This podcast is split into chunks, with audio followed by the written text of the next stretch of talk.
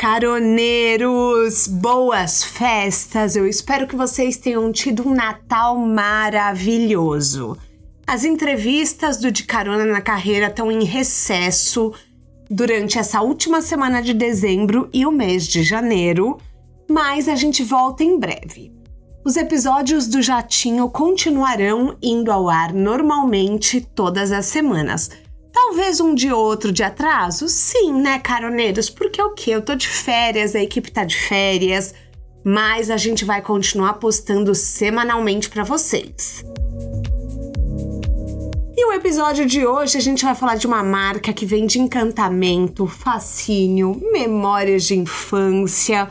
Uma empresa fundada por dois irmãos que se tornou uma gigante da mídia e do entretenimento que trouxe para as nossas vidas princesas, fadas, príncipes, super-heróis, heroínas e fez um ratinho ser um dos personagens mais reconhecíveis do mundo. Se você pensou em Disney, pensou certo, porque hoje eu vou te levar para viajar no comecinho do século 20 e desvendar as origens dessa fábrica de sonhos. E de lucro, né, meus amores? Muito lucro. Olha, talvez você conheça uma ou duas histórias sobre a Disney, mas eu tô aqui, como sempre, para mostrar o perrengue por trás da magia. Antes de começar, eu quero saber: você já apertou os cintos? O assento tá na posição vertical? Bandeja presa? Então, bora que esse jatinho vai decolar! Solta a vinheta, Dantas!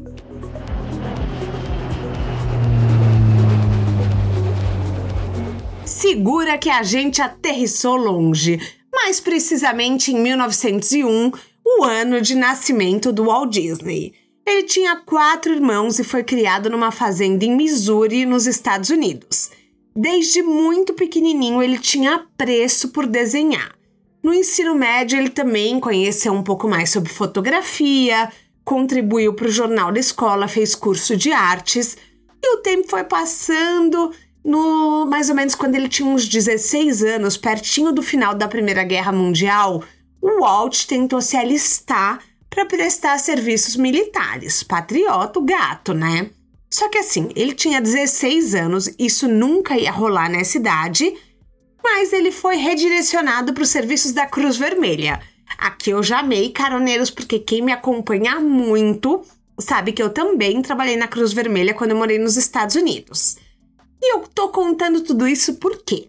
Porque o Walt Disney, ele dirigia uma ambulância que não tinha camuflagem. Só tinha uns pequenos rabiscos e ilustrações feitas por ele. Gente, quando a pessoa nasce para fazer uma coisa, ela bota até na ambulância, né?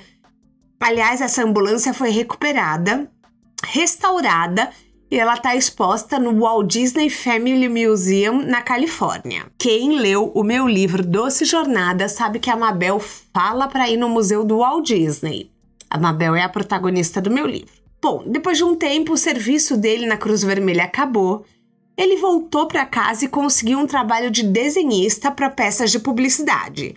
Em 1921, quando ele tinha 20 anos, ele decidiu fundar uma pequena produtora de animação chamado Lefogram Studios, ao lado de um amigo dele também desenhista, o Ub Iworks. Ele criou vários curtinhas animados e aperfeiçoou uma técnica que misturava pessoas de verdade com animação.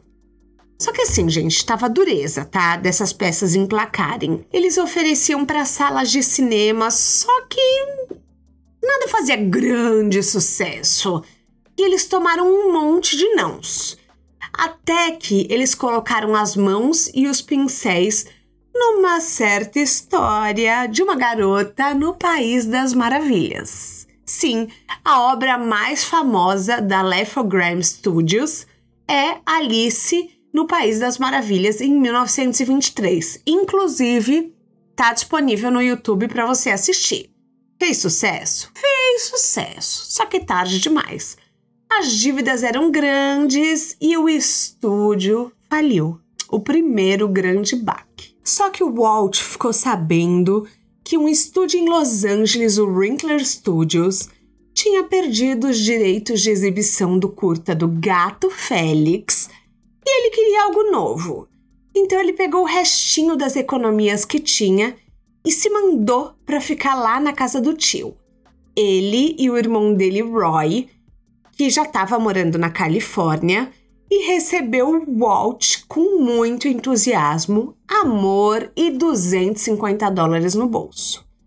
Walt conseguiu uma reunião e apresentou a série Alice's Comedies para o pessoal da Winkler Studio. A galera gostou tanto, mas tanto das histórias da Alice, que encomendou mais curtas para criar a série. O primeiro hit da Disney foi esse, tá? Só para vocês saberem. O Roy e o Walt então pegaram um empréstimo de 500 dólares e construíram um estúdio na garagem da casa do tio. Nascia ali a Disney Brothers Cartoon Studio, que pouco tempo depois se tornou Walt Disney Studio. E foi o próprio Roy que sugeriu, tá? Antes que a gente pense que o Roy era assim um irmão invejoso, não. Ele queria dar protagonismo pro Walt. Depois de mais de 50 episódios do Alice Comedies, eles receberam uma nova missão do dono da Winkler Studios, o Charlie Mintz. Eles descobriram que a Universal Studios estava querendo uma série 100% animada. Daí o Walt e o Ub Iwerks, lembram do Ub? Que ainda trabalhavam juntos, criaram um coelho de rostinho simpático que parecia muito com o gato Félix, o Oswald. Oswald the Lucky Rabbit, que se traduz para Oswald, o coelho sortudo. Depois de alguns ajustes, a Universal curtiu a ideia e o Walt assinou um contrato e a série foi muito, mas muito bem. Finalmente estava entrando dinheiro, eles conseguiram expandir o escritório, as contratações, a coisa estava tomando forma, entendeu? Só que deu o que aconteceu. O Walt precisava de mais investimento para criar mais histórias do Oswald. Durante algumas rodadas de negociação, prestem atenção, caroneiros, ele ficou sabendo que um contrato que ele assinou tinha uma cláusula que ele não tinha lido. Quem nunca, né, gente? Quem nunca não se atentou a um contrato? Eu já passei por isso e eu recomendo sempre tenham um advogado bom, entendeu? Minha advogada Natasha um beijo para você. E assim, o que, que a cláusula dizia? Que o Oswald era propriedade da Universal e não dele.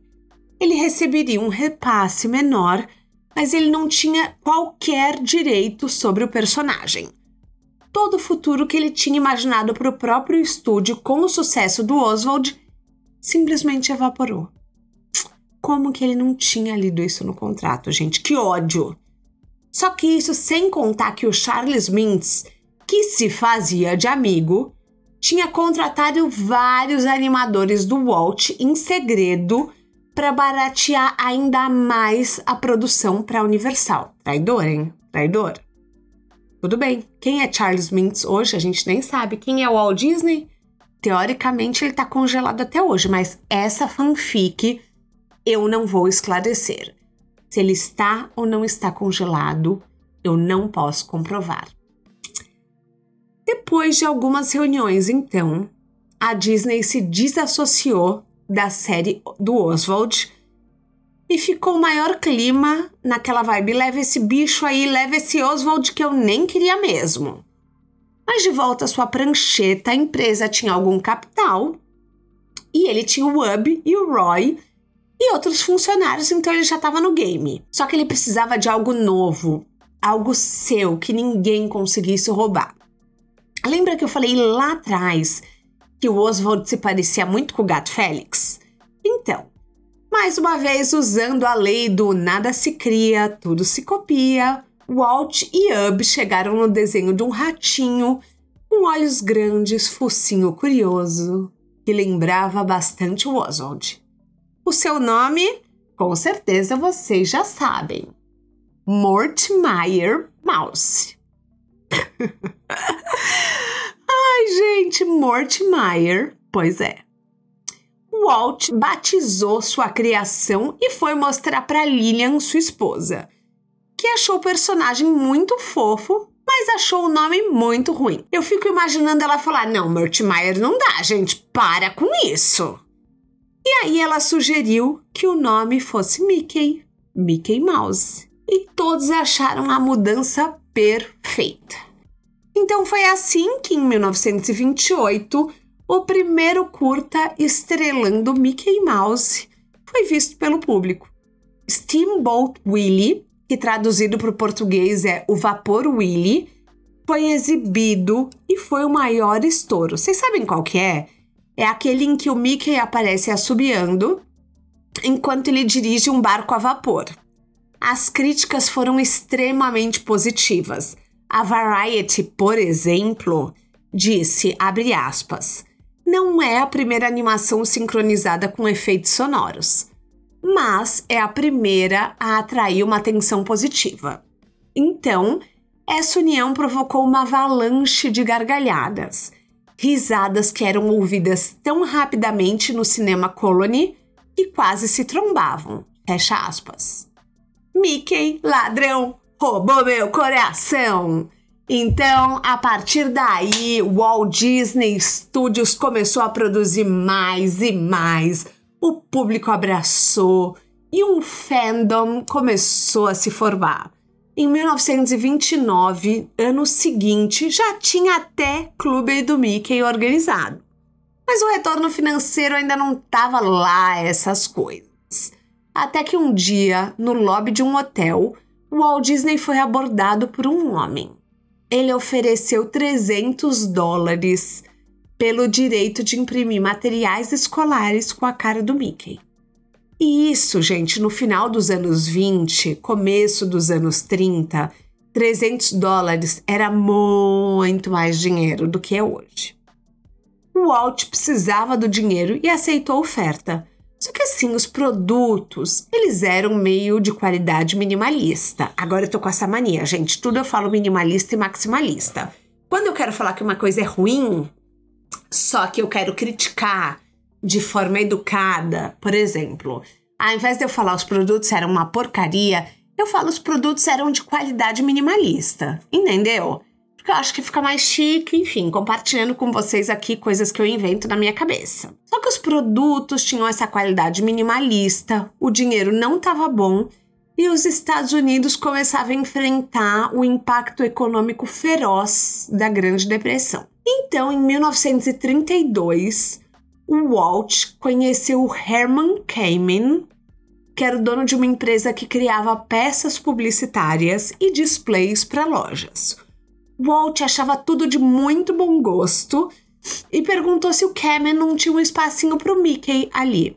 O Kamen disse que estava interessadíssimo na proposta e teve uma ideia de como fechar o negócio de uma maneira, digamos, performática. Já gostei do Kamen, entendeu? porque eu adoro uma performance. Então, se Kevin quis causar um impacto, ele conseguiu. O que, que ele fez? Ele foi ao banco, sacou todo o dinheiro que ele tinha, costurou no forro da sua jaqueta, pegou um trem para a cidade do escritório do Walt Disney e assim, ele nem dormiu de tanto medo que roubassem ele. Chegando lá, ele descosturou a jaqueta, pegou a grana, espalhou todas as notas na mesa e disse, abre aspas, eu não sei se você tá bem de dinheiro, mas se você fechar o negócio comigo, tudo isso aqui é seu. E isso e mais 50% de todos os ganhos, tudo seu. Fecha aspas. E conta a história que o Walt pediu um momento para falar com seu irmão, que topou, óbvio. E quando ele voltou ao escritório tadinho do Cameron, estava dormindo de tão cansado e estressado que ele estava. Mas mesmo assim, com o país quebrado, a economia de centavos, as pessoas vivendo grandes infernos pessoais com as suas finanças, a Walt Disney prosperou. Em dois anos, eles já tinham 40 produtos licenciados e segura essa, um bruto de 35 milhões de dólares em venda. O licenciamento salvou demais a Walt Disney Studios e todo mundo queria um Mickey para chamar de seu. Em 1934, o lucro desses produtos já eram maiores do que a grana que vinha das animações em si. Foi golaço, gente, golaço. E nesse mesmo ano, o Disney resolveu dar vida a uma ideia. Ele chamou todos os seus animadores numa sala, foi para frente e contou uma história. A história de uma princesa que fugiu do palácio para não ser morta pela sua madrasta que ela andou por uma ameaçadora floresta e foi parar numa cabana com sete homens que trabalhavam em Minas. O cara passou, gente, quatro horas dando detalhes da trama, atuando junto para no final falar. Então, o nosso próximo projeto é um filme longa-metragem dessa história. Esse seria o primeiro longa-metragem do estúdio a equipe ficou hesitante, mas assim, o Ken Anderson, funcionário da época, conta que o brilho nos olhos do Walt fez todo mundo entrar na vibe de que aquilo ia dar certo. E assim começou a produção de Branca de Neve e os Sete Anões.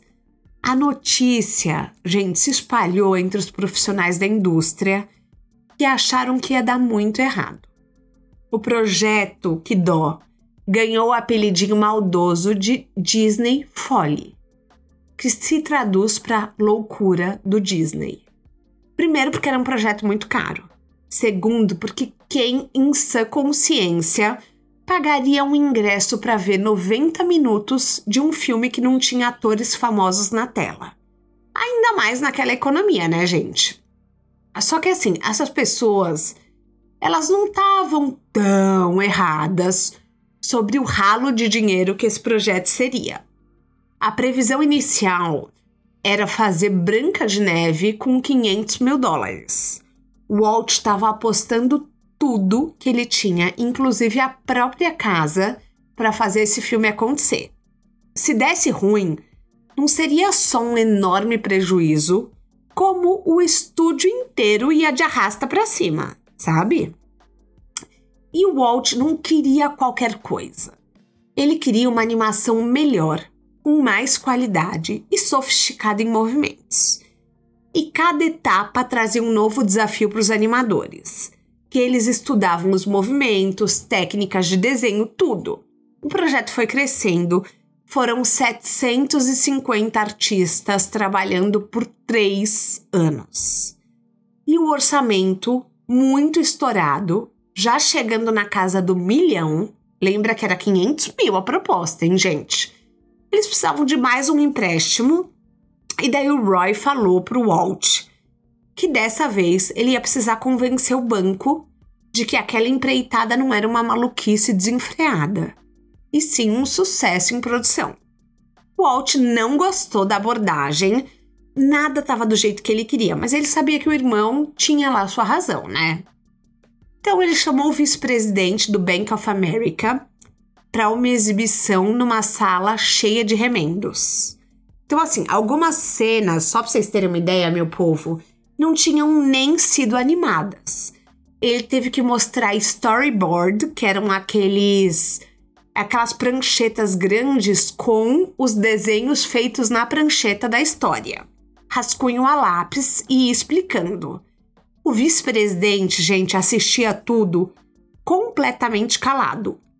Walt se desdobrou, terminou a apresentação e o cara nada, nenhum sorrisinho. Então ele se levantou, saiu da sala, virou, olhou na cara do Walt Disney e disse: Meu amigo, isso aqui vai dar muita grana. Finalmente, mais dinheiro.